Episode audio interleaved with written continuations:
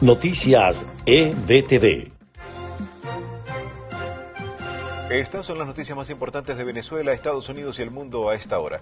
La Audiencia Nacional de España ha pedido que se garantice la seguridad y derechos humanos de Hugo El Pollo Carvajal para avanzar en el proceso de extradición hacia Estados Unidos.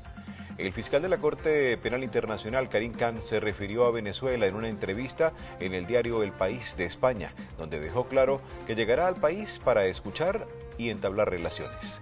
El presidente de Estados Unidos, Joe Biden, mantuvo una reunión el viernes de 90 minutos con el Papa Francisco en el Vaticano, durante la cual hablaron de pobreza, cambio climático, pandemia y migración en un encuentro previo a la cumbre del G20 en Roma. Miles de personas tomaron varias ciudades del mundo para protestar a favor del clima en medio de los preparativos para la cumbre climática COP26. Estas fueron las noticias más importantes de Venezuela, Estados Unidos y el mundo a esta hora.